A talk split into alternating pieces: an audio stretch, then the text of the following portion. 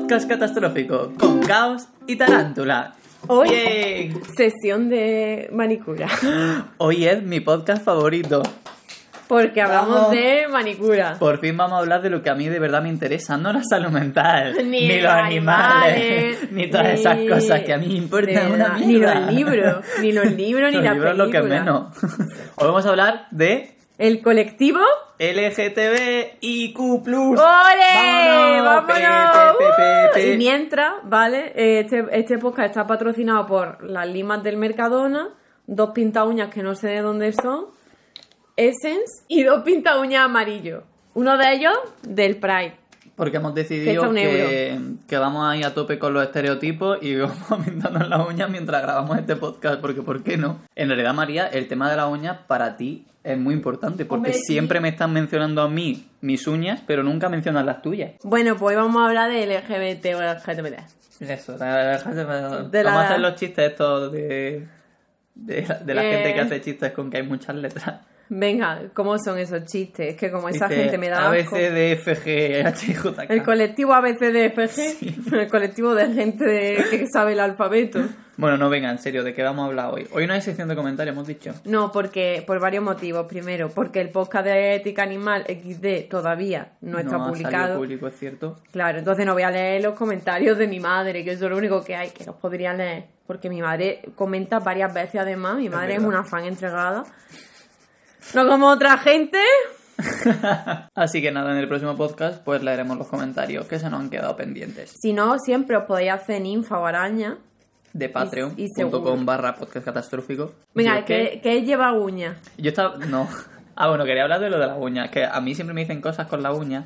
Pero esto ya lo hemos dicho en algún podcast. O sea, nos estamos repitiendo. ¿Sí? Porque ya hemos contado eso, que a mí siempre me señalan que a veces llevo las uñas pintadas y a ti no. Claro, y yo la llevo perfecta y a lo mejor Juan la lleva llenas de mierda. Pero esto es porque la teoría esta, bueno, la teoría no, es una cosa que es real, que como, como que para un hombre o lo que haremos como hombre es una especie de acto valiente, entre comillas, pintarse la uña, como que hay mucha gente que lo menciona. Claro. Tipo, hostia, qué guay que te pintes las uñas tal. Y una chica como se da por hecho que lo puede hacer y no es como algo que se salga de la normalidad, pues no se señala tanto, aunque la pobre acamaría Yo le dedico un pase tiempo. horas y horas dedicándole tiempo a su uña. Yo le dediqué un total de cero minutos. Ya. Yo debo decir que me la empecé a pintar gracias al COVID.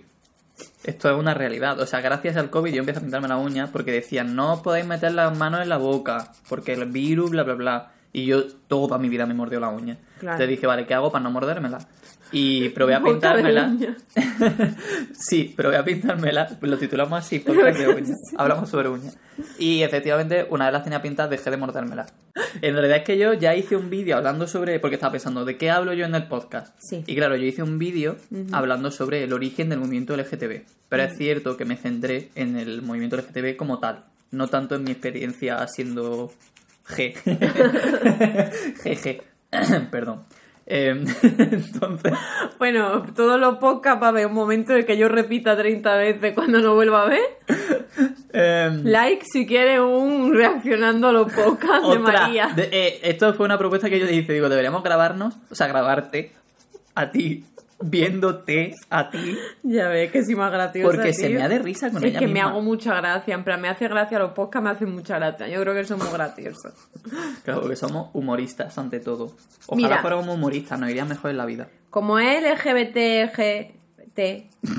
pues yo también me habla un poco de la gente no binaria, ¿vale? Y de la gente trans y el transgénero y tal.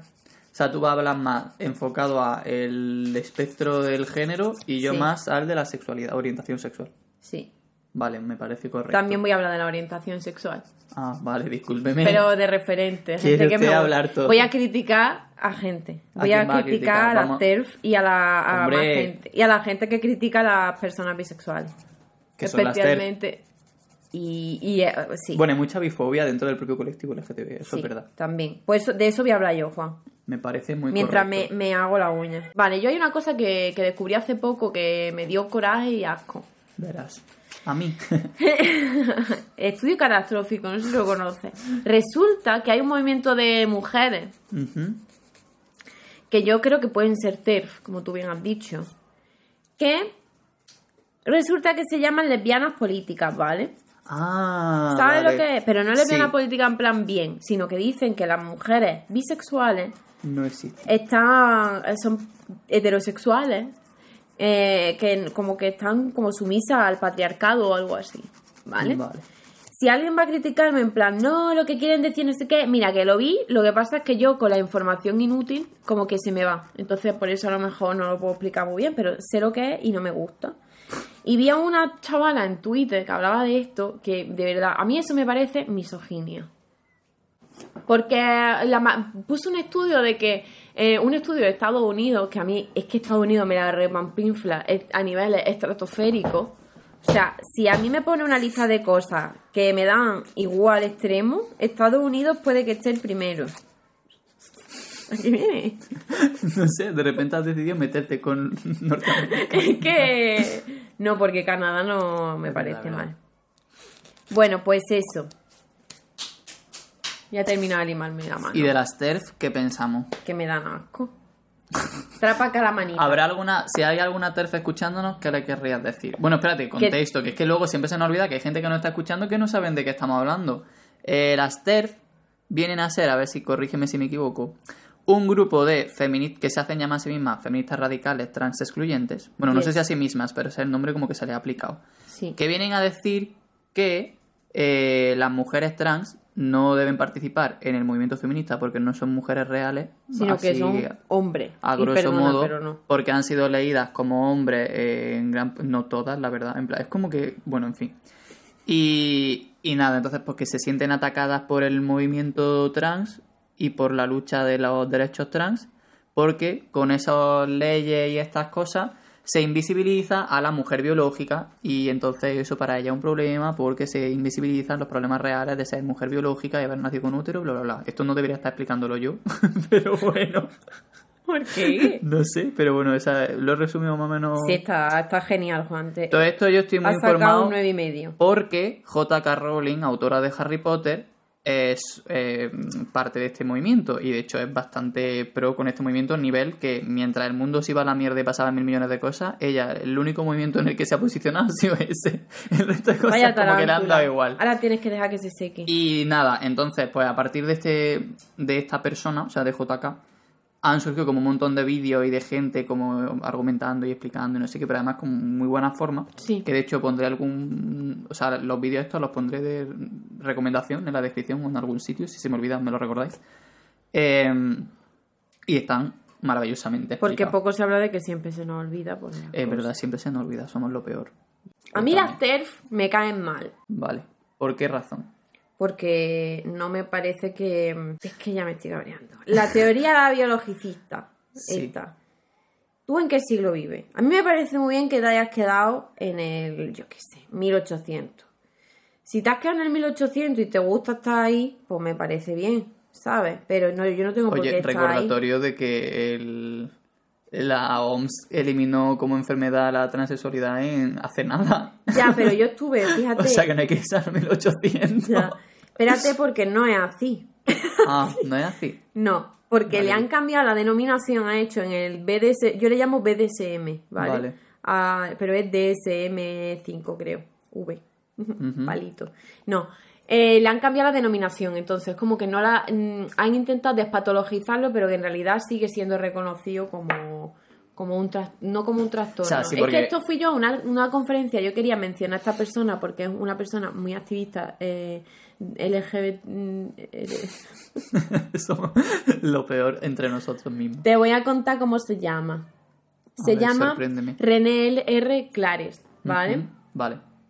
Que dio en Hilando Miradas, que fue un, un proyecto que había de eh, disidencia relacional, de género, tal y cual, que eran varias mm, conferencias desde, el no, desde un espacio no academicista y desde, a pesar de que son, eran bastante rigurosas estas personas, muchos trabajan para la uni, pero eh, se trataba básicamente de intentar darle ese enfoque pues, a la mirada de género y también digo de disidencia relacional porque yo fui una de las que fueron a dar una charla sobre eh, poliamor y tal. Entonces, René R. Clares, que es una persona que hace activismo que mm, aquí en Granada pues bastante conocido, hizo mm, la charla dibujando la identidad infancia y adolescencia trans, Y además había Ah, trabajado con chicos trans y chicas trans y tal, de gente joven.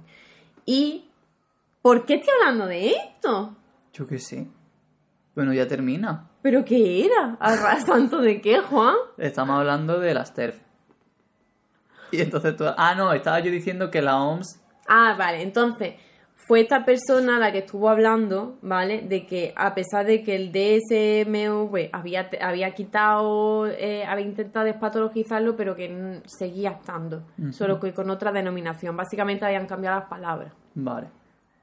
Porque en muchos países, como España entre ellos, eh, una persona trans no puede acceder a ciertos registros, cambios legales, bla, bla, bla, a no ser que se le haya diagnosticado la disforia y no sé qué otras movidas tienen como que diagnosticarte para poder Claro. eso, que es una de las cosas que quieren cambiar con lo de la nueva hacer ley trans y el borrador este que está como en boca de todo el mundo y está todo el mundo discutiéndolo y debatiéndolo y bla, bla, bla.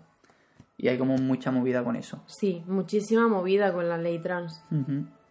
Y muy poco interés por escuchar a la gente trans, creo yo. o como siempre, igual que cuando hay que interpretar a una persona trans en una película y para Paco León, Bueno, ay, ay, eso en Flores, algo de Flores, ¿no? ni, es, es que, que no ni lo he visto. sé, es que ni lo sé, Paco. Sí, hay, hay mucho debate con lo de que si una persona cis debe interpretar a una persona trans y tal. Ese es otro debate. Mm. Que de hecho yo recomiendo muy fuerte a. Bueno, es un vídeo en concreto, pero en realidad la recomiendo al completo. A Elsa Ruiz, Hombre. Que es una que tuvo chica una, trans. que ya le hicieron una campaña de cancelación Ya, y de sí. sacarle Pero cosas. porque está muy. O sea, está demasiado. ¿Cómo se dice? Expuesta a todo lo que ocurre. Entonces la tía está ahí Mm. siempre al pie del cañón. y, ¿Y te acuerdas de Cassandra Vera? No. La que querían condenar por un tuit que puso y la insultaban y tal porque ella era trans y la llamaban por su dead name. El dead name es mm, el dead name es el nombre que tiene conforme al género que te han asignado al nacer. ¿vale? Entonces tu nombre es como tú te identificas una vez que pues abiertamente pues tienes tal género o no, no abiertamente, es tu nombre. Tu dead name pues si yo nací con chochete y me han puesto María, pues sería mi dead name si yo ahora me llamara de otra forma, como tarántula. Es decir, Miami dead name. Yo iba a decir algo más. Ah, ¿sabes que yo di una charla con Elsa? ¡Qué chulo! No yo, lo estaba sabía. en plan, yo estaba en modo fan total. ¿Y por o qué sea, no me cuentas estas cosas? Pues porque resulta que en Madrid, en no sé qué orgullo fue, creo que fue en el orgullo de 2018, dieron unas charlas de eh, literatura LGTB y autores LGTB. Y eran tres charlas distintas. Una era sobre etiqueta, otra sobre representación y otra, la verdad, es que ni me acuerdo.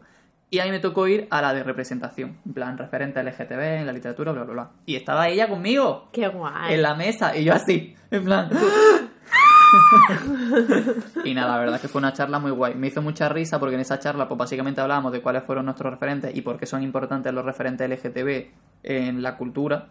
Y entonces, pues la gente estaba hablando de sus primeros referentes. Hablaron mucho, pues, de que el primer referente, a lo mejor para muchos en España fue Mauri, de hay quien viva y cosas así. Y yo, que estaba era allí el más otaco de la sala, hablé de Sakura Cazadora de Cartas. que hemos estado hablando de esto hace dos segundos Yo medio. hablo de Sakura todos los días. Es que era en el desayuno, me levanto, no me, estaba- no me dice ni buenos días, ya directamente Sakura, Sakura, Sakura. que eh, poco se habla de que yo con 12 años tenía de referente a Shaoran el B-Icon de la historia de la humanidad y a Toya Yukito que no eran tan explícitos en el anime, aunque luego de mayor dicen, vale, sí, era una pareja bastante estable. Bueno, también era bastante explícito, sí que llegan a decirlo y tal.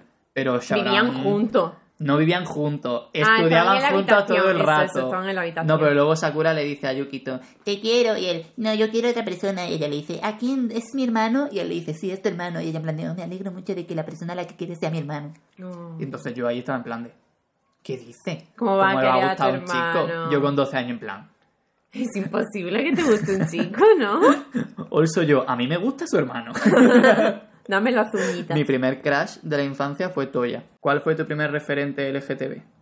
Que tú recuerdes. Que yo recuerde, uff. Que bueno, por cierto, inciso para decir que ok que Mauri sea referente LGTB de mucha gente de la infancia, porque es que es verdad que cuando yo era adolescente no había referente LGTB en ningún lado. O sea, Ya. ahora es como que la gente me diga que hay personajes gay en todas las series, chica, ver. pues menos mal. La primera que yo recuerdo es Cristina. Cristina la veneno. Ah, bueno, claro. Porque Es que en mi casa se estilaba mucho eso y luego sabes que se quita, ¿no? yo estaba muy poco metido en ¿Cuál el, ¿De aquí cuál primero? el índice. estábamos un poco metidos en el mundo así de salsa rosa y así, entonces como que me pilló todo Claro, muy es- lejos. pues como mis padres veían mucho eso y crónicas marcianas y tal y cual, pues mm, que crónicas marcianas yo no sé si Cristina sale, pero bueno, mis padres también tienen muy buenos recuerdos pues, de haber visto a la veneno y de haber sido personas que, que eran espectadores de, de los programas en los que salía. Cristina y tal y cual. Pero eso, que como que no había mm, referentes y de hecho, como referente Mauri está guay, porque no es que su trama se centre en ser gay, que eso está muy bien, pero sí, que es cierto que sigue jugando mucho con los estereotipos y como que, bueno, Ya, la mejor sin duda, vea. O sea, lo que te quiero decir es, pues precisamente eso, que ahora hay muchos más referentes que antes. Y yo de esto, pues quería hablar, porque cuando éramos chavalines, en el instituto y eso, pues como que el tema LGTB, como, como que no, ¿me entiendes? Como que no era una cosa que se hablara mucho. pero y lo poco que se hablaba era terrible. Claro, o sea, que se hablara mucho en plan bien. Sí, sí, claro. O sea, todo era malo, todo era homofobia contra el primer compañero tuyo de clase que tuviera pluma y la pluma, que no es algo malo, por cierto. La pluma es... bueno, la plumofobia dentro del movimiento LGTB Claro, también por eso. telita. Entonces, un, chi- un chiquillo que tuviera pluma o una chavala que fuera más masculina, las dos cosas. Ya era ahí un pin, pin, pin, ¿sabes? Un- los insultos que ya sabemos, tal y cual. Ahora yo creo que se tiene mucha suerte porque menos mal, gracias a la gente del movimiento, pues se le ha dado una, una visibilidad además buena, porque a pesar de que todo lo que hacía Cristina era genial y Cristina era mm, espectacular, sí que es cierto que había mucha gente que no, que la, que no, que la usó, que la usó para fines mm, malos, ¿sabes? A pesar de que también mm, Cristina salió para reivindicar al colectivo trans y, y al colectivo de las putas, también. Que yo tampoco soy putófoba. Quería dejarlo ahí porque no soy TERF, pero en ningún sentido, ¿vale? Entonces, pues eso. mm, Pero ahora, pues, gracias a la lucha de, de, pues, gente como Cristina y más gente, pues ahora tenemos un montón de referentes. Y la gente dice abiertamente, pues, soy lesbiana, soy gay, soy bi, soy trans, soy queer, soy no binaria, en fin. Ahora se dice, antes no. Que eso sigue siendo un temita porque también dicen, claro, pero es que ahora sí que puedes decirlo, no sé qué, y no pasa nada tal y cual. Y sí pasa. Sí pasa. O sea, lo de que Ahora ahora, ya se está todo superado No. y tal y cual es una falacia, pero vamos, como una claro, se catedral. dice, pero eso no significa que no tenga consecuencias negativas. Claro. O sea, ¿por qué tiene que ser notición que Pablo Alborán es gay? Tío, de verdad. Eres gay, Pablo. Muy bien, Pablo. Ole tú. Pero el problema no el es amor de tu vida. el problema es ¿Sabes? del- Claro, eso, eso. ¿Por qué se convierte en noticia? Porque tiene Pablo hacer un vídeo diciendo, bueno, o sea, está Oye, muy bien. en paz, por favor. ¿Quién es que lo reviento? Pues creo que mi hermana. Ay, no, pues no la reviento. Entonces, eh, Dame bueno, y, a- y siguiendo para cerrar ya el tema de los referentes también, otra cosa que quería yo decir, que tampoco tienen que ser todo el mundo aquí un ejemplo a seguir, en plan que si lo eres, maravilloso, o sea, me parece Vamos, genial la estás, gente que tal. mm, Tú eres- estás contra Mauri, que tiene frases como No, estás no. llamando Tero, vete de mi casa. Mauri es mejor. No, pero me refiero a que, por ejemplo, hace relativamente poco hubo mucha movida porque cogieron a una chica trans para el programa de Masterchef que yo no he visto nunca, o sea que yo con el programa... La, que, la chica que era tal. gitana. Sí. Y entonces como que la gente lo criticaba mucho porque era como es que solo la han cogido por gitana y por trans, no sé qué, si no lo fuera no lo habrían cogido, bla, bla, bla. Entonces la chavala, pues yo que sé, pues, no lo sé muy bien porque no lo he visto, o sea, no he visto el programa en sí, pero lo que he visto es que hubo conflicto porque por esto se portó mal o hizo una mierda, no sé qué, y como que la gente la criticaba en plan de que hay que ver que podía estar otra persona en tu lugar y no está aprovechando la oportunidad, entonces pues la critican porque como que por estar ahí tenía como que dar ejemplo de ser, de... de A ver, es como- una persona. Claro, digo, es que quiera. ¿por qué se le exige a la gente que representa X colectivo minoritario que sea un buen ejemplo y al resto del mundo no hace falta que sea un buen ejemplo? O sea, Rito Eres- Mejide puede ser un mierda en su Eres un mal ejemplo de pero no pasa nada. O yo que sé, cualquier otra persona. Como, pero ¿por qué se nos exige más que a otra gente? Que está muy bien que, el- que la gente haga las cosas bien. Pero no sé, como que hay ahí un arma de doble filo extraña. Vale, yo quiero hablar de una cosa en cuanto a la representación. Sí. ¿No te da rabia cuando estás viendo una serie, una peli, y hay dos personajes que claramente tienen una química Vamos a hablar de queerbaiting. amorosa, sexual, y luego no se lían ni hacen nada? ¿O se resultan ser heteros? Eh, ¿Hola? Por ejemplo, yo quiero hablar de los yoyos. Gonzalo, I hate you, ¿ok? ¿En los yoyos hay queerbaiting? Es que, vamos a ver, te voy a contar lo que mi problema con los yoyos. ¿vale? Vale. Que es que hay una pareja, porque es una pareja para mí, que son Yotaro, ¿no? ¿Es Yotaro Gons? Yotaro y Kakyoin, que resulta que son amigos, amigos, sí, amigos como tú y yo, Juan. Como Toya Yukito. Sí. No, no, porque Toya y Yukito son más explícitos. Que son amigos, pero vamos a ver, estas dos personas claramente se gustan y además se quieren. O sea, ¿por qué te cuesta decir no eh, cada vez que, que, que Yotaro se va para algún sitio? Dice el Kakyoin, no, yo me voy con Yotaro porque, pues porque somos los dos estudiantes y, y los estudiantes, pues mejor juntos. Te voy a contar una cosa, Yotaro. A ti te gusta Kakyoin y a Kakyoin le gustas tú. Y no estáis juntos porque sois estudiantes. Estáis juntos porque os liáis. Vale, quiero que, que eso quede claro. Vale, yo no he visto los yoyos, pero me pasa mucho con Good Omens, que es una serie que me fascina, bueno, y el libro también, que es la del ángel y el demonio este, que llevan toda la eternidad juntos y que no quieren que se acabe el mundo porque quieren seguir juntos. Que hay más gay que eso. Ya ves. Pues nada, no hay nada explícito en la fucking serie. ¿Qué en? High School Musical hay dos personajes claramente enamorados que son Chad y el hermano de, de Sharpay. Que obviamente en la última película los cobardes les pusieron novias a los dos. Eso fue terrible. ¿Y qué más queerbaiting así últimamente? Bueno, es que en verdad está en todos lados. Bueno, y Disney ni te cuento, o sea, yo no he visto todavía Raya, pero es que no la quiero ver nada más que por la rabia que me da, que estén todo el rato poniéndola como la primera lesbiana, que no sé qué, pero luego no haya nada explícito en la película. Ya. Es que no puedes decir, no, es lesbiana. Y luego. Como soy súper inclusiva, o la JK otra vez por volver a criticarla. En plan, no, yo soy súper inclusiva. Yo tengo un personaje que es Dumbledore que es gay que se lío con Grindelwald. Chica, pues cuéntanoslo. Claro, porque si me lo dicen fuera del libro. Exactamente. A mí me parece muy bien que tú quieras poner personajes tal que y que no quieras a lo mejor poner una trama amorosa, pues entonces no me digas su sexualidad o su, digo su orientación sexual y yo ya no la asumo, sin más. Pero si ya me estás diciendo explícitamente esta persona es tal, a ver, que en el caso de Yotaro y Kakyoin no se nos dice nada, ni hay, pero tío, de verdad, porque se hacen un montón de referencias, por ejemplo, Polnareff que está salido y está día mirando mujeres, Polnareff es mi personaje favorito de los yo eso dice muy poco de mí. Eh, yo no entiendo, o sea, las Clamp, ¿fueron las Clamp? ¿Fueron las Clamp, la del huevo? Las Clamp hicieron un, ¿cómo se llama? fanfic. Un fanfic de Kakyoin y Yotaro en el ¿En que por fin se liaban y tenían un huevito. Hostia. Kakyoin paría un huevito. Bueno, vamos a hablar las clamp las más inclusivas, tanto para lo bueno como para lo malo. Ella incluyendo. Lo terrible también incluye. Ella- Yo soy inclusiva con lo bueno, con lo terrible, con lo malísimo. Lo malo no nos interesa. Pues Luego, anatomía de También Grey. te digo que partes de la base de que sabes, o sea, de que la gente da por hecho por la heteronormatividad que todo el personaje que explícitamente no sea hetero, lo damos, lo leemos como hetero. Ya. O sea, aunque luego no tenga relación romántica o no conozca a nadie, lo que sea, en plan, Total. ok, vale, no. meh, en fin. Incluso te voy a decir más. O sea, eres yo y das por hecho que es gay. Todo, todo el mundo. todo, todo el mundo gay está con una tía, este gay. Eh, o, por ejemplo, que esté con un tío que está con una tía, una tía que está con un tío, yo qué sé, ¿no? Y tú dices que es hetero. ¿Y por qué no es bi? Juan, te pregunto, Juan. Juan, ¿tú eres bífobo? Yo sí. Como todo el mundo. Porque tenemos la bifobia interiorizada. Pues voy a decir una cosa, stop it ya. Stop it. En fin. Eso es lo único que a Ay, me habría stop encantado tener de invitada a Ana en este podcast. que ¿Dónde está? Es la más luchadora contra la bifobia. Pues estará en Murcia. Pues no sé qué hace Murcia, porque en Murcia hay bisexuales, Ana. Está ella sola. sola, literal. No es que haya, no haya más bisexuales, que no hay nadie más. Es que no hay nadie en Murcia, vacía. no hay agua. Está muerta de sed. Un día hablamos de la murcianofobia. ya ves. Eh, eh, pues eso, ¿no? Entonces, la bifobia, gran tema. El colectivo LGBT debería llamarse el colectivo LG. La marca esta. O De Emma, GL. O, eh, G. L.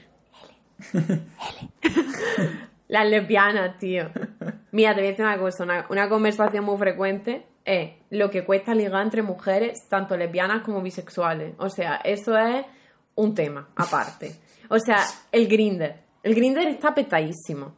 ¿Ves? No el de hacerse los porritos, sino el grinder. El de ligar, el de tío. Todos sabemos lo que es el grinder. el grinder que está lleno de homofobia y Mi madre está pulmofobia. escuchando este, a lo mejor no sabe lo que es grinder. Eh, Pilar. Grinder es una aplicación, red social, para ligar solo para hombres. Y la de lesbiana es guapa. El guapa, el guapa, que la de lesbiana no, la de las dos mujeres que llevan ahí 30 años metidas en el guapa. En el guapa no hay nadie.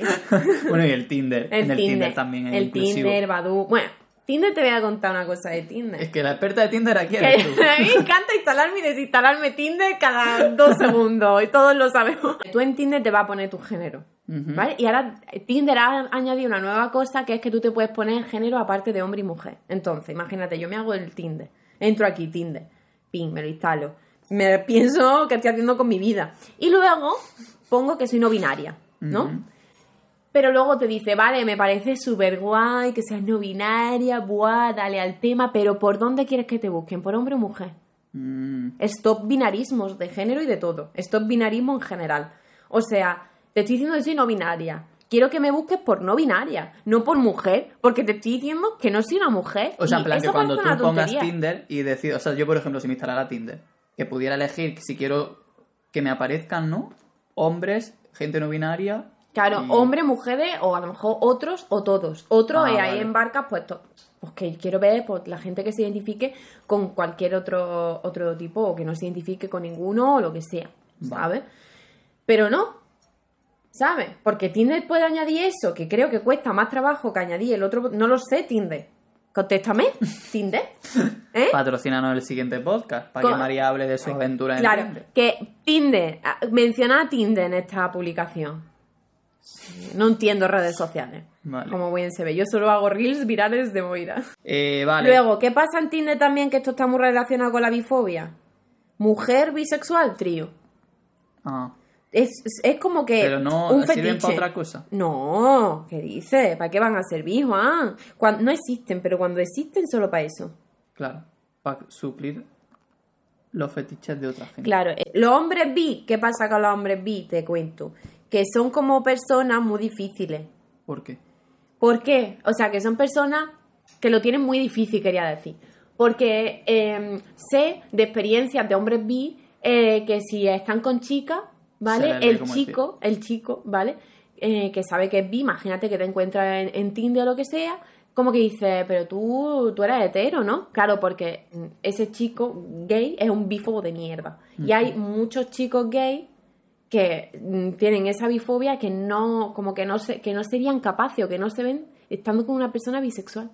¿Qué te pasa? What's wrong with you? ¿Sabes? A lot of things. Un amigo mío estuvo en la feria liándose con una chica y cuando la chica se enteró de que era bi, le dio asco. Eso es otra cosa, vamos, por los tíos y las tías. ¿Sabes? No quería decir solo las tías igual. Ay, que es bi, no sé qué. Bueno, la gente. No, no que- lo decía por eso, digo porque me acuerdo ahora de esa anécdota. Ya, ya. Pero que sí, que, Y que fue tiene como, razón. Pero, pero en plan, ¿qué? o sea, como no entiendo absolutamente nada de lo que No, está yo, ocurriendo yo en esta situación. entiendo.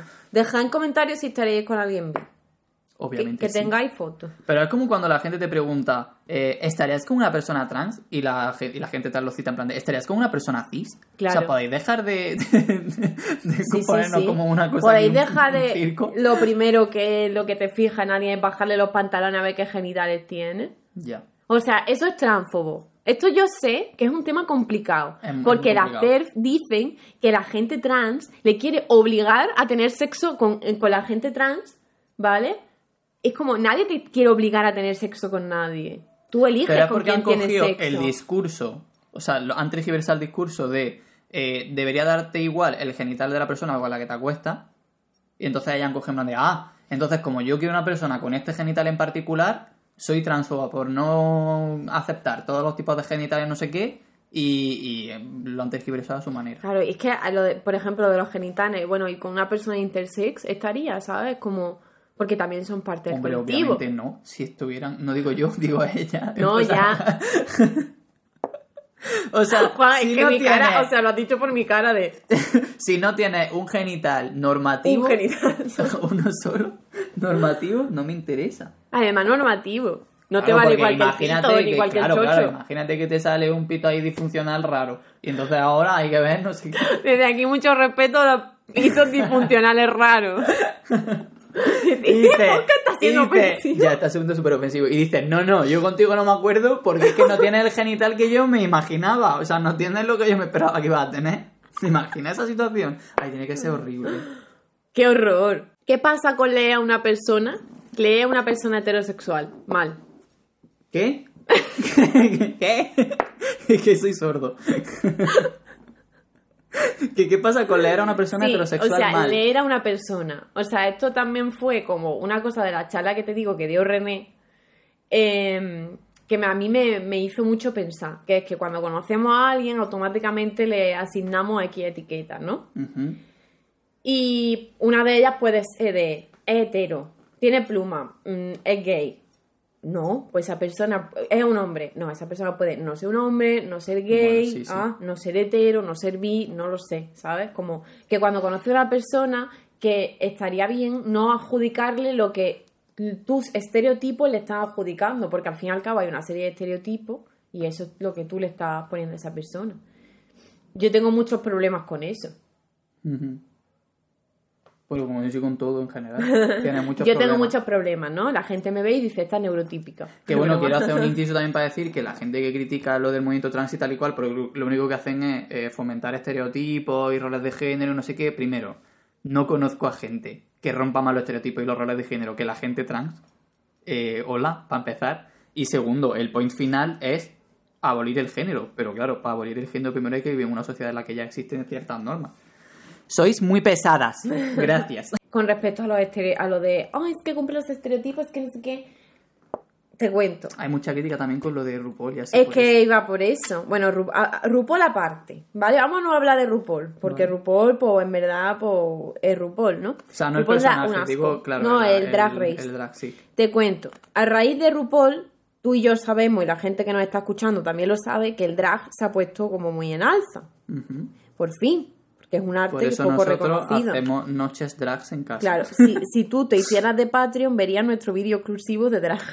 Hoy podríamos subirlo. Es que lo había pensado antes mientras me maquillaba. Ay, mira, venga, Y, contenido mm, exclusivo de esta semana. Nosotras siendo drags. Yo una vez, pues bueno, pues a mí no me gusta que se me lea como mujer, ¿vale? Porque yo veo que la, la etiqueta mujer a mí me viene un poco...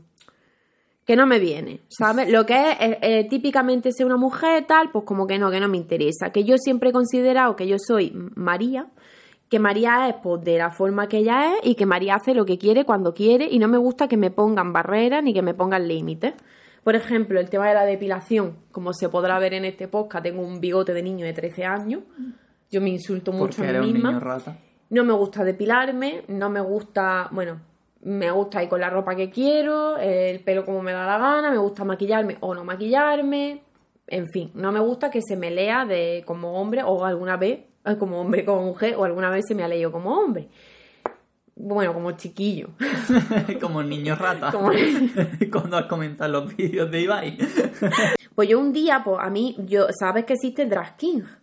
Sí, claro. Existe el drag queen y el drag king. ¿Qué son? El drag queen es un arte, una forma de performance, además bastante reivindicativa y bastante rompedora, en la que eh, una persona, no- típicamente un hombre, pero no tiene por qué, eh, se maquilla y se viste de forma como muy, muy típicamente femenina, pero que tampoco tiene por qué. Hay muchos tipos de drag y se hace, es como Mm, es que no sé cómo decirlo. Bueno, que hay muchos tipos de drag, ¿vale? Pero que típicamente es eso. Y el drag king sería pues la otra parte, la parte en la que una mujer se viste de hombre, por así decirlo, ¿no? Pero que tampoco tiene por qué. En fin, pues yo un día pues dije en un sitio que yo pensaba que era seguro, un espacio que pensaba que era seguro, que qué opinaban del drag king, ¿vale? Porque el drag queen, pues bueno, eh, yo no era lo que yo quería hacer. Entonces yo pregunté qué, qué parecía. Entonces una persona empezó a decirme que el drag queen como que era muy em, normativo. Que eso para empezar, drag queen y normatividad, Eh, son opuestos. Eso es como- O sea, es de no haber visto nada. ni RuPaul. ya, ni RuPaul, directamente. Eh, total, que me dijo esto y a mí esto me pareció horroroso porque dice es que no hay mujeres, es que no hay representación de, de personas gordas en el drag, perdón. Eh, lol. que era como muy reproducir eh, la feminidad estereotípica, no sé qué. Perdona. Tú vives en otro mundo. Tú nunca has ido a un espectáculo de drag. Tú has visto RuPaul, que me parece bien. RuPaul como persona es repugnante. Pero bueno, aparte de eso, ¿cómo que no hay representación? O sea, hay muchísima representación en el drag. Bueno, sin hablar de que hay un icono, un gran icono LGBT, que es Ocaña, ¿vale? Del cual intenté hablar y me dijeron que lo de Ocaña, que no tenía mérito ninguno. En la España del setenta y tantos, creo que era, en el- eh, cuando se puso en el balcón a ver, la, a la- creo que era la Macarena, ¿no? En procesión y hace ahí pues, su show. Lol. O sea que Ocaña era una pedazo de performa, de performancer. y que esas personas me empezaron a decir unas cosas que yo me quedé realmente ofendida y realmente mal, porque digo, no tienen ni idea. Y como que son unas nociones básicas de movimiento queer, pero bueno. Que sabemos todo el mundo quién es Silvia Rivera, que hay que saberlo, de Stonewall a, a muerte, pero bueno, que hay mucha también... gente que ni a Stonewall llega, ¿eh? Bueno, podemos hacer un inciso ahora sí, eso para la gente que esté un poco más... Sí, pero también hay que tenerlo de tus referentes andaluces y españolas, también, ¿no? Como Ocaña. Sí, sí. Entonces, con lo del drag king y el drag queen, pues a mí ese comentario me pareció horrible porque creo que no hay nada que rompa más la norma que una persona que haga drag en general, ¿sabes?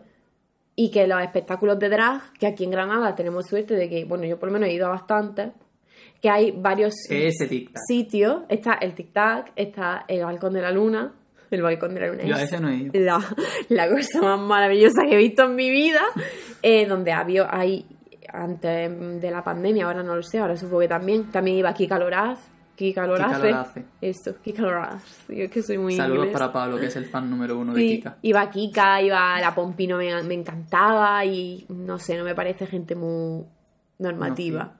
Bueno, sí, pensaba que iba a decir como gente que hiciera... A ver, es verdad que hay un, ha- había un poco de transfobia en el mundo drag, no sé si hace tiempo o si seguirá, que a- la, no sé si la hay, la la, hubo, la misoginia y tal, o que en plan como no quiero como dejar como el, el mundo drag como... mm, No es maravilloso. claro, como perfecto y tal, Para pero que tiene un montón de cosas súper buenas. Bueno, cuenta lo que querías contar, que lo tienes ahí buscado. Eh, no, yo que estaba pensando antes que es verdad eh, lo que decía de que cuando te dicen es que hoy en día no sé qué, no hay que quejarse tal y cual. En plan, ok, yo podría contarte todas las cosas que me pasan a mí a nivel individual siendo chico eh, con un passing muy elevado, porque yo por, por la calle no se me lee de ninguna manera, no sé que vaya con un chico o cualquier historia. Entonces, como que dentro de todos mis privilegios, de que no tendría por qué pasarme nada, me pasan cosas. Entonces, no me quiero imaginar la gente eh, que no estén en estas, en condiciones. Y justamente ayer llegué a una noticia que ha tuiteado Alondra Zamudio en Twitter, que pide ayuda para encontrar a su pareja porque me he enterado, o sea, a raíz de esto, de que eh, esto ha ocurrido en Jalisco, pero ha ocurrido más veces en Guadalajara, de familias que secuestran a hijas, en este caso todos los casos que estoy leyendo son de chicas, no sé si habrá de chicos también, para llevarlo a terapia de conversión. Y secuestran a sus hijas cuando se enteran de que son, de que tienen una pareja con otra chica o cu- cualquier historia. Y estaba leyendo los hilos de los casos eh, horrorizado. Esto a 8 de abril de 2021. Eh, en fin, por poner un ejemplo de todas las barbaridades que estén pasando eh, Bueno, en es nuestro que día a día. No hemos hablado de las terapias de conversión, que por cierto, todo esto pues, tiene mucho que ver con la salida del armario, que es bastante, es un tema bastante importante también. Ese melón. María quiere que cuente mi salida del armario para reírse de mi, de Claro, desgracia. es que me gusta reírme de sus dramas. Pero bueno, las terapias de conversión, que son una de las cosas más espantosas del mundo, una de las tantas violencias que sufre el colectivo, y que en España, por desgracia, se han destapado varias terapias de conversión religiosas. Todas son religiosas, creo que no hay ninguna atea, creo que no ha llegado la modernidad, el progresismo a la terapia de conversión. Y creo que esto tiene bastante que ver con el PIN parental que se quiere implantar Ay, es verdad, no hemos sacado ese, no hemos visto ese melón también. porque, bueno, Vox es un partido español por la patria. Digo mientras hago como que me meto una raya, pero sin querer, pero casualmente hablando de. Ay, que tengo un moco, Juan. y dale con los mocos, María, no vamos a empezar otra vez. El PIN parental es una medida que quiere implantar ciertos partidos de derecha para que para poder elegir, para te- te- autorizar a sus hijos a que puedan asistir a charlas sobre sexualidad o cosas que tengan que ver con la educación sexual. Que la educación sexual, gente de derecha de mierda, que os odio, siempre en todos los podcasts hay un momento en el que yo me ensalzo. Aquí hemos llegado. Es muy importante, pero claro, como la mayoría soy una... Me voy a callar, porque hace una acusación. Sí. Bueno. Yo- la, la hemos escuchado sin que la diga. Entonces, la educación sexual a todos los niveles es muy importante. Y es muy importante que haya una persona que sepa del tema, que vaya a los coles y a los institutos a hablar sobre que ser lesbiana, ser gay, ser bisexual, ser trans, está muy bien porque eso fomentaría mucho eh, la felicidad de la gente joven, que pudieran ser libres, que pudieran estar a gusto consigo mismos, ¿vale? Y también un poco a prevenir el suicidio, ¿eh? Porque la tasa de suicidio, pues es importante, aunque sea baja, ¿vale? es que da igual que sea alta o baja, es que, que haya un 1% de gente joven que se suicida porque su familia no le afecta, porque le hacen bullying en el colegio, porque por ser LGTB, por cualquier otra cosa, pero en este caso concreto, eso es mm, horroroso. Y tú quieres con el pin parental de mierda, porque eres un facha asqueroso, que tu hija siga viviendo en la burbuja facha represiva que tú le estás imponiendo, en vez de dejar pues, que conozca que puede ser lo que quiera. Y bueno, luego que si quiere votar a Vox, que vote a Vox, el chavalín. Eh, bueno, yo voy a decir simplemente que es una falacia lo que el argumento que utilizan de que eh, todas las familias tienen que tener como el derecho de decidir en qué mm, éticas educar a sus hijos, porque, para empezar, por desgracia, la en plan, no todos los padres están educados de según qué manera, y sería horrible que los niños, que ya de por sí tengan esos padres, tengan que estar viviendo en esa casa o núcleo familiar homófobo, como para que encima les quiten esos permisos. Bueno, bueno, hablando de charlas de sexualidad y de gente experta que venga a instituto a dar charlas, no hablan de las charlas de sexualidad que nos dieron a nosotros. Yo le puse un condón a un plátano. Porque Yo no sé literal, qué hiciste tú. Yo no sé, es que to- todas las charlas de los principios de los 2000 eran iguales. En plan, llegaba en nuestro instituto, llegaba una señora joven Con su merienda. con su plátano. El preservativo va a explicarnos cómo se ponía. Cuidado con la ETS. Y bueno, cuidado con la ETS. Yo creo que no Eso a mí no me lo dijo. La gonorrea y el SIDA y poco más. Y ya está, y que había que usar condón, por supuesto. mm, Solo se habló de penetración heteronormativa tal. Ni otro tipo. O sea, dentro de- del sexo hetero. Nada más que no fuese Claro, penetración. Porque no hay otra forma de, habl- de Claro hacer que el no, sexo. de porque hacer- hacer el sexo. Qué fino es. Cómo se nota que tuvo el pin parental. pa- Oye, por favor, déjenme tranquilo, gracias. Entonces, eh, ya, claro, ya se me ha ido el hilo de lo que estaba comentando. Bueno, eso que nuestra charla sexo de sexualidad fue en cuarto de la ESO, que ya llegaba tarde, te digo. A la mía fue en tercero y sí que llegaba tarde. Nosotros en cuarto de la ESO, ya a punto de irnos, también el mío era un instituto de monjas. Hay como un Pero el mío no. Ah, Y mira, bueno. te lo dieron, bueno, a ti te lo dieron un poquito más tarde, pero a mí es que estoy llena Pero de vamos, que yo en cuarto de la ESO, en el instituto de monjas, eh, yo ahora lo flipo en, en- Voy a contar una anécdota y ahora te dejo. Yo, en cuarto de la ESO, eh, estaba a punto de entrar en bachillerato. En bachillerato conocí por primera vez en mi vida a gente de mi edad de colectivo LGTB, pues conocí a un chico que era abiertamente gay, no sé qué, pero ya hasta cuarto de la ESO, eso no existía. Y si existía, era algo de la tele, como muy lejano, generalmente negativo. Yo pensaba, yo no lo soy, y si lo fuera, yo pensaba, si lo fuera, nadie se daría cuenta, porque podría casarme con una mujer, formar una familia normal, y aquí nadie se enteraría de nada. Esto lo pensaba Juan con 13, 14, 15 años, que todavía no teníamos claro eh, dónde Por eso estaba. ahora está conmigo. Efectivamente, para que mi- la gente pues no sospeche nada. Entonces, llego a bachillerato, conozco por primera vez a gente abiertamente tal de mi edad y de repente como que empiezo a ver que esa es una cosa que existe tal y yo hasta bachillerato no salí del armario yo conmigo mismo, ni siquiera de cara a los demás. Eso ya me llegó más tarde.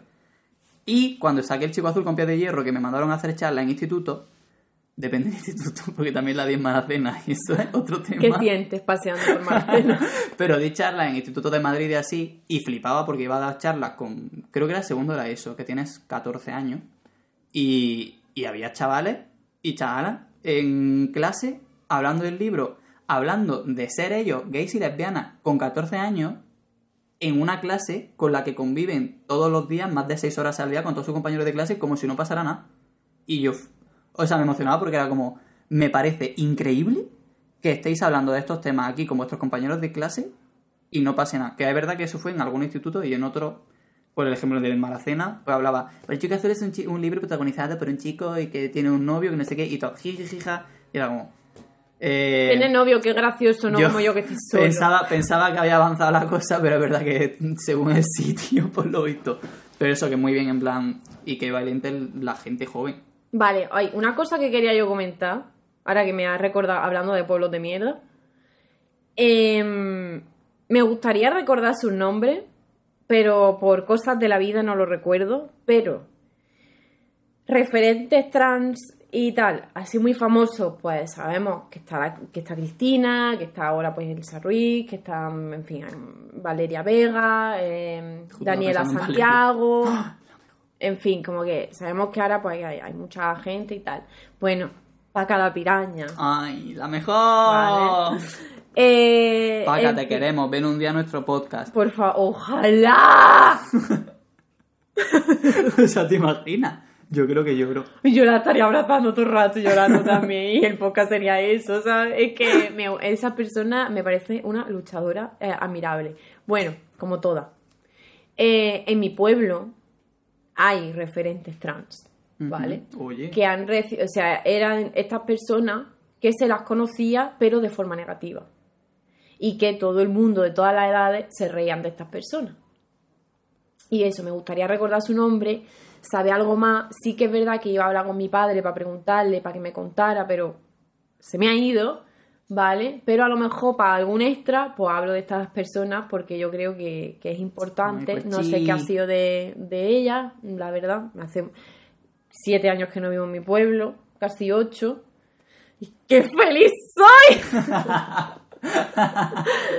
y es verdad pues que yo siento que si yo fuera hoy a mi pueblo y yo creo que que aparte de la gente de mi edad que salió del armario, que fue muy valiente, la gente que ahora mismo es abiertamente pues eh, homosexual o bisexual, tal, pues que mm, aparte de, de ellos que son los que conozco, que me parece súper valiente, guay, pero no sé si en los institutos ahora mismo allí, como, no sé, o sea, habría algún tipo de, de, de forma de hablar de esto ab- abiertamente, ¿sabes? Como que siento que hay sitios en los que, a pesar de todo lo que se hace, que creo que se ha hecho muchas cosas, que creo que por parte de los medios de comunicación, como el capitalismo no lo absorbe todo, pues ha absorbido también este tema.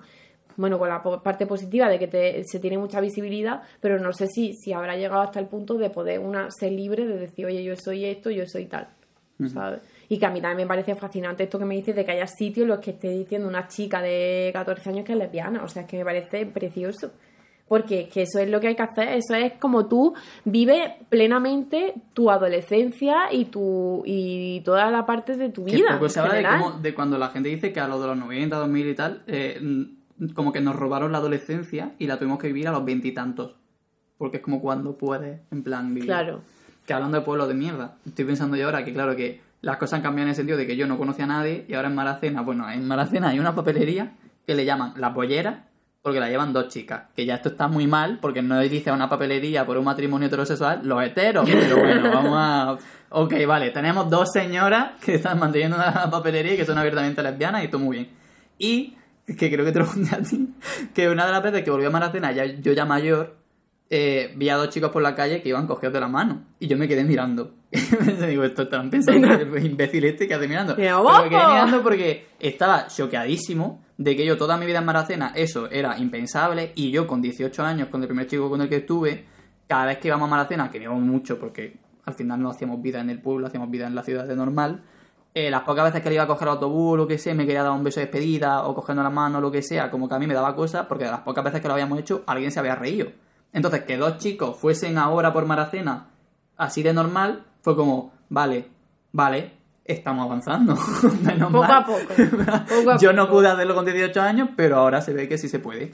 O sea que muy... Pero muy- luego está muy bien visto, ¿vale? Un señor muy mayor con una chavalilla joven, que se sabe que la chavalilla joven, aparte de que es extranjera, se sabe qué está pasando. Es que yo conozco un caso que no está mal visto, que nadie lo mira mal. Pero luego cada vez que ve que vienen dos chavalicas o dos chavalicos a un bar y se da un bes al bar y se da un besico, bien que los comentarios la mirada. Pero con estas dos personas no. ¿Podemos hacer anécdota de bar? Claro.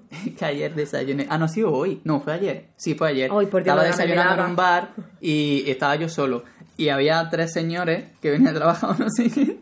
Y uno se pidió una, una tostada de mantequilla con mermelada. Y la camarera le dijo, tengo mermelada de, yo qué sé, de melocotón, albaricoque, no sé qué, y fresa.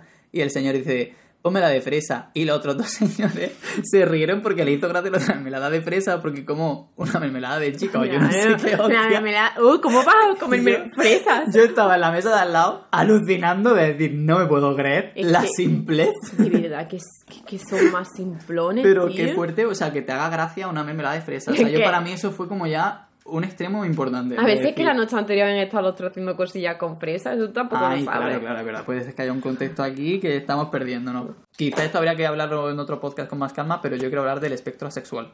Sí, Porque, ¿qué pasa con el espectro asexual, María? porque está muy, muy invisibilizado.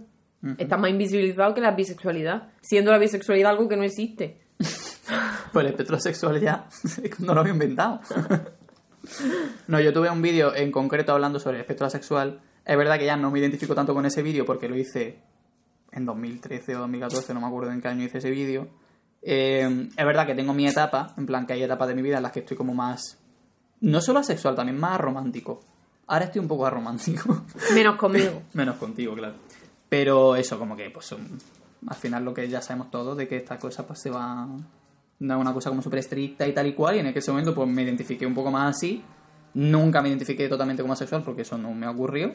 Pero es muy importante el tema del espectro, el espectro sexual y esa gente que existe, pero que no en se un la mundo tan sexualizado como- Exactamente. Hombre, eso a mí me, me interesaría. En el podcast de sexualidad podríamos hablar de esto, si lo votáis. Ya Es me he verdad. destrozado. Ah, mira, pues sí, porque eso, yo es verdad que la gente me pregunta un montón en el. En, ahora que hago streams, soy, soy twitchero. Eres un streamer.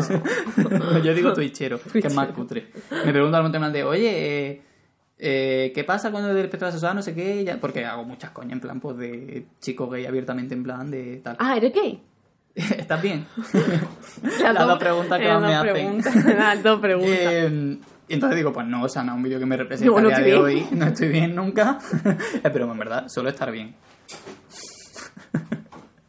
no te rías. Al final no me habla de la serie del Mario tampoco, Ya. Porque es un tema que se está evitando y yo no sé por qué. porque no lo quiero hablar. No lo quiere hablar, yo tampoco. no. Parte 2. O sea, lo puedo hablar en plan por encima y si eso cerrarlo otro día. No, venga, si queréis una parte 2, hablamos de lo que nos pidáis. Así hay un poco de feedback. Eh, ¿Qué más? Se nos queda pendiente, muchísimas cosas. Mm. Pero si queréis un round 2, pues. Eh, hay un comentario que dijo, en realidad el tema LGTB se puede aplicar a cualquiera de los otros temas. Y tenía razón. And that's true. ¿Hay algo más de lo que quieras hablar? Hemos sido muy ofensivos. cosas. O sea, hemos sido muy ofensivos. Yo No. especialmente. Quiero decir otra cosa a raíz de lo que tú hablabas de ir por la calle de la mano con alguien, que eh, a pesar de que parezca, ¿vale? En apariencia, que, que eso ya se puede hacer con normalidad, no es verdad. No, no. Eso no es verdad. Not true. O sea, a mí me han seguido pasando cosas. Ya, bueno, ya Claro, lo he dicho, me pasan cosas a día de hoy. Por desgracia pasan. Dime. Yo voy por mi pueblo, así, como tú me estás viendo hoy. ¿Tú me, ¿Tú me ves? Pues mira, yo un día iba por mi pueblo con un vestido negro muy bonito se- y salió un chavalín, unos chavalines de mierda, de una eso, y nos, chocamos. Y yo como, ay, perdón. Y dijeron, ¡wow, qué susto! ¡Oh, qué miedo! Mira, todo el camino, calle arriba yo escuchando que qué miedo, que qué susto, que no sé qué. La Si, incomodidad. si te digo una cosa, si ya así, como yo soy, como yo visto, se me insulta y me ríe en mi pueblo, ¿qué pasaría si fuera yo con una chavala de la mano y nos dieran un besín? Dime. Cosas. ¿Qué que luego te dicen, ay, pero que era broma, no sé qué, es que tenéis la piel muy sensible, es que. Que todo somos no la sé qué, no sé generación de cuánto". cristal. Como, mira, perdona, más cojones que le echa la comunidad entera a este mundo en el que estamos. Exactamente. Es poco. Porque Chico, está lo poniendo- siento que te lo diga yo, aquí el, el gay eh, de piel fina. Pero es que, es que, es que te, te digo una cosa, o sea, no hay que olvidar de dónde se viene, nunca, ¿vale? De un útero. Gra- Yo ahora mismo vivo en Granada. En Granada es relativamente fácil vivir, relativamente fácil, a pesar de que no lo es. Y que todavía entraña muchos peligros y todavía en alguna mania a favor de la independencia catalana vienen los nazis a pegarte y te tienes que ir corriendo. Y no solo esa, lo de Hassel, en fin, muchas cosas, ¿vale? Pero yo bien- vengo de un pueblo en el que yo siento que no he podido ser libre en ningún sentido. Y siento que la gente con la que yo eh, he crecido tampoco ha podido ser libre. Y que cuando a lo mejor, Libre. cuando ha salido del armario, cuando se ha enfrentado a eso, Tú sigues. Estoy en un momento. No, no, no. Y que la gente que lo ha hecho son, para mí, referentes. ¿Sabes? Gente que no sale en la tele, gente que no tiene una incidencia muy gra- eh, grande ni mínima, o sea, cero en redes sociales, ¿sabes? Porque yo con lo del tema de los referentes, eso es algo que, que, que sí, que la gente que está ahí eh, exponiéndose a millones de, de personas está genial, pero que también hay gente en pequeños pueblos donde entraña un cierto peligro a muchos niveles, exactamente, a muchos niveles, ser del colectivo LGTBI+, ¿vale? Pues esa gente también es muy valiente, esa gente está poniendo su cuerpo en un campo de batalla, en un mundo eh, mm, normativamente heterosexual y normativamente masculinizado o feminizado de la forma más mm, estereotípica posible y que para mí esa gente solo quiero decir eso, que es muy valiente. Que no quiero decir quiénes son porque esas son personas pues, de mi entorno de hace muchos años con las que yo ahora ni siquiera tengo contacto o gente con la que ni siquiera cuando vivía en mi pueblo tenía contacto, pero que gente que ha abierto mucho y que gente que yo admiro, que si me está escuchando, que no me va a estar escuchando Juan, pero que, que lo admiro y que si alguien nos escucha desde Rociana del Condado, que sepa que, que haga lo que haga es un valiente. Nada más que con que no vayas con un caballo. Tengas las patillas hasta aquí. co- Cosa. bueno, lo de ir con los caballos no. No, no me gusta. Pero desde las patillas hasta aquí, ser muy rociero y de romería, me parece perfecto y me encanta y lo echo de menos. Pero otra cosa no. Y vivir en mi pueblo ha sido muy complicado. ¿Crees que han cambiado las cosas de cuando tú eras No. niña y tal? Como digo yo, por ejemplo, yo con el mío sí que siento que la cosa ha cambiado. Yo siento que mi pueblo de verdad cada vez va más hacia atrás. yo, de, de verdad que de- si algún día hablamos de adolescencia, yo voy a hablar de, de ese tema tan doloroso, del que es una, posi- una posibilidad que haya venido el trastorno límite de la personalidad. ¿Vale? Mm, vale. porque no tuve el entorno más favorable en ningún sentido. Yo me acuerdo cuando un amigo, uno que era de mis mejores amigos, salió del armario, eh, como mm, una de sus amigas más íntimas le dejó de hablar. Y yo le decía, pero si es que tú eres la misma persona, tú eres quien siempre has sido, sobre lo que ahora has dicho soy gay, porque esta persona ahora no te quiere hablar. O una amiga que le dijo a una amiga suya muy íntima que era bisexual y que le dijo que le daba asco y que, y que no quería tener relación con ella porque no sabía si le podía gustar, que este otro tema. No porque te gusten las mujeres, te gustan todas las mujeres, pedazo de orco. No hace falta insultar eh, físicamente a la gente para... pues, En este caso sí. no, pero yo quería hacer un apunte antes de terminar, que se es... Todo el rato estoy diciendo que vamos a terminar y no terminamos. Sí, ya está, Eh, callo, el ya. tema de etiqueta. En plan, no, es que es muy importante porque la etiqueta lo único que hacen es al final... Como que no hay que etiquetarse, que todos somos personas y que hay que... Etiquetarse plan- quienes queráis. No, pero como que ya está, que cada uno sea quien sea y que eso es lo bonito del ser humano y la variedad y bla, bla, bla, que sí que está muy bien en plan en la teoría. ¿Qué pasaba? Que yo era esa persona. Yo decía, no, yo es que no me quiero identificar como gay ni como nada porque, bueno, yo ya, en plan, ya está, que da con quien esté, que no sé qué. ¿Qué pasa? Que vivimos en este mundo. A día de hoy. Por lo que sea. Que a lo mejor dentro de unos días yo me voy a otra dimensión. Ojalá se pueda. Ay, Juan, pero déjame irme contigo, no me dejes aquí sola. Pero entonces, eh, eso, como el, el activismo que se hace gracias a la etiqueta, o sea, poder señalar qué cosas están pasando por estos adjetivos, por mucho que no queramos abrazar esos adjetivos, pero chica, en plan, si se están riendo de X personas o está pasando X cosas, por eso en concreto, pues habrá que utilizarlo. No, es como lo de las TERF diciendo que, que se invisibiliza su guerra. Solo que. Nadie está invisibilizando los chochetes. Yo tengo chocho, tengo un útero, un ovario, me duelen una vez al mes y nada, yo no siento que sean invisibles. Yo los tengo ahí. Creo que hay muchos movimientos de, de esto de la sangre menstrual, de los ovarios, de los la endometriosis y todos estos problemas que tienen que ver con gente con útero, pero es que mira, te voy a decir una cosa, cariño, es que hay más gente con útero que no son mujeres. Sería precioso que un día toda la gente del colectivo sean queer y ya está, y no haya que identificar a nadie con masía o no sé qué, pero Y que dejemos de ver a alguien y leerle como tal. sí, pero como eso ahora mismo no está ocurriendo, pues habrá que hablar de la gente que existe. No por nada, sino porque existe. Sí, hablando de Sakura. Habla que habla de la gente que existe. que yo creo que está viendo este podcast, Sí, ya, ya. Hemos, hemos rajado muchísimo. Yo, este ha sido sin guion. Es verdad, este ha sido sin guion. Así que nada, ya está. Apuntaros a Patreon. Patreon.com barra podcast catastrófico podéis ver los podcasts con una semana de antelación, votar, leemos comentarios, mandamos eh, contenido exclusivo. Eh, Seguimos donando. Sí, ¿no? Vale.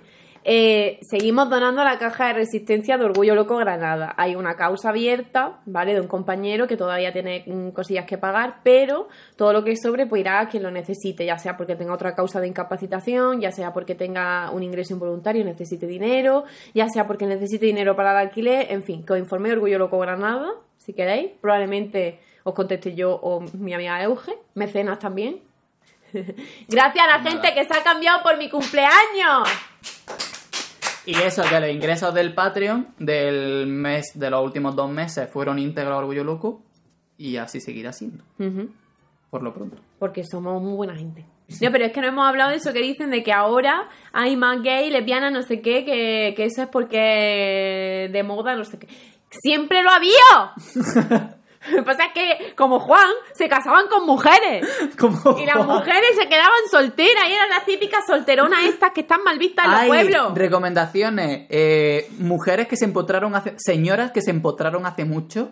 De Cristina Domenech, creo que se llama. eh, ese libro, una fantasía. Ay, pues el de Valeria Vega, ¿vale? También. Sobre li- liberación, que porque, eh, tiene un abecedario en el que vienen referentes. El libro de LGTB de Daniel Valero, que es tipo formato pregunta y respuesta, así como muy de... Pues si tienes una duda de algo en concreto, va directamente a la página. El de Lo Nuestro sí que es mundial, que habla del movimiento LGTB, pero solo en España. Es un pelín pesado porque hay muchas cifras, muchos datos, mucha organización, no sé qué, pero súper interesante. Eh, ¿Qué más? Hay uno que, es brujería queer o algo así. ¡Ah! Ese no lo he leído. Pero ese creo que es de antipersona. No, es de descontrol. Creo que es de, de- sí, es de la editorial Descontrol. Bueno, buscarlo. Que luego, María, no pronuncias. Ya lo sé. Y, Y, ahí bueno, estoy pensando que más cosas se pueden recomendar. bueno, pues yo puedo recomendar gente. A Daniel. Bueno, es verdad. Tigrillo Blog Sí. o Daniel Valero. Eh, Miguel, So- Miguel.